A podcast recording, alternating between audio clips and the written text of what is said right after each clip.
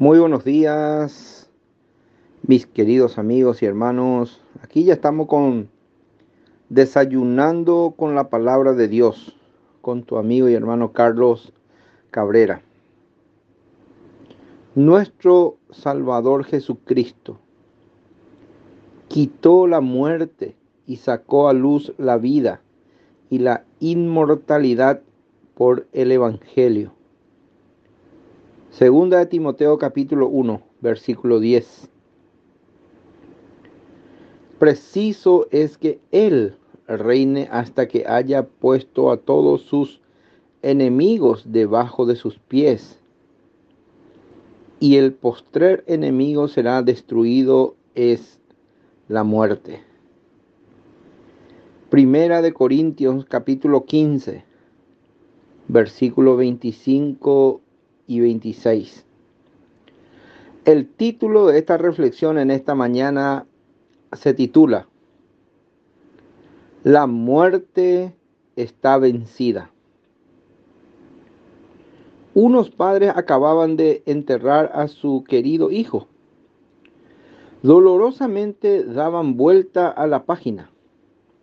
Todo hablaba de muerte en ese cementerio las tumbas alineadas hasta perderse de vista, coronas marchitadas aquí y allá, inscripciones grabadas en lápidas, pero no la muerte fue vencida. Sí, la mañana del tercer día Jesús salió vencedor de la tumba. ¿Por qué buscáis entre los muertos al que vive? Preguntaron los ángeles a las mujeres desoladas. No está aquí, sino que ha resucitado. Lucas capítulo 24, versículos 5 y 6. Su resurrección es la señal absoluta de su victoria sobre la muerte.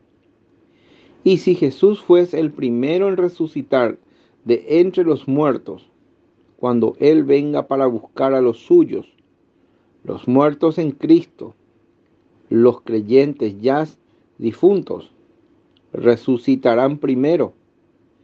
Luego nosotros, los que vivimos, los creyentes que aún vivan en la tierra, seremos arrebatados juntamente con ellos para recibir al Señor en el aire, a fin de estar todos juntos con Él.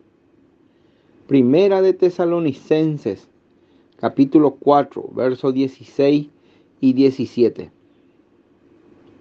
Entonces la muerte será sórbida en victoria. Primera de Corintios capítulo 15, verso 54.